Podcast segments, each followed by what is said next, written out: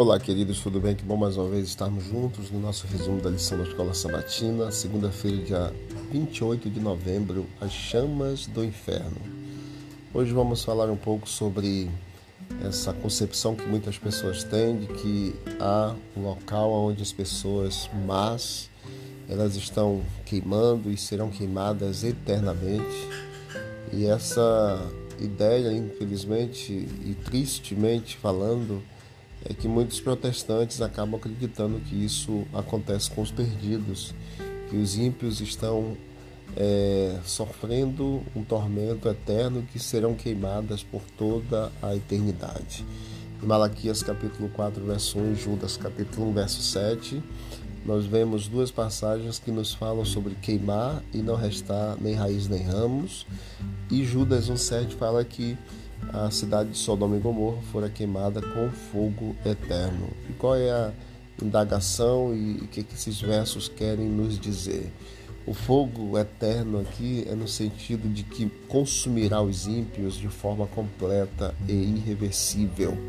A palavra eterno no hebraico, olam, e no grego aion, é, e aionios, carrega diferentes significados dependendo do contexto imediato. Por exemplo, quando esta palavra é associada a Deus, igual Deuteronômio 33, 27, eterno ali, a palavra Olam expressa a sua eternidade.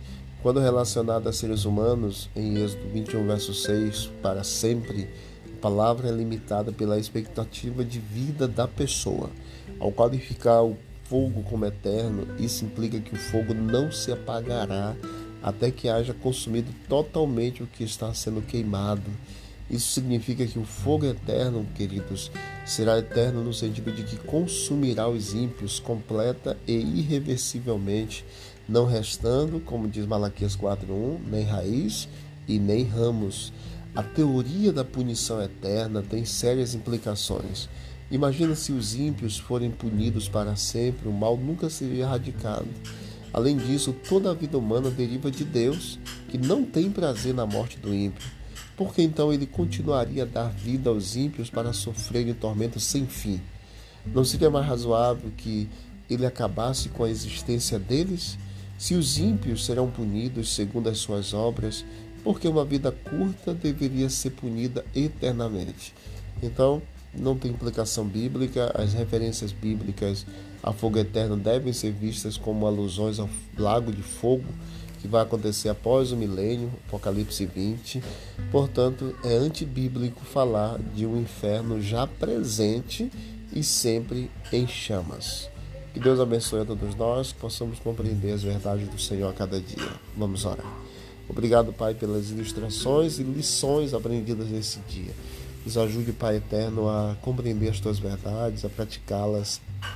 E nos ajude, ó Deus, a estarmos do lado certo, fazendo a tua obra, a tua vontade a cada dia e que assim recebamos, Pai, as recompensas da eternidade. Toma-nos em tuas mãos, é o que nós te pedimos e agradecemos em nome de Jesus. Amém. Deus abençoe a todos.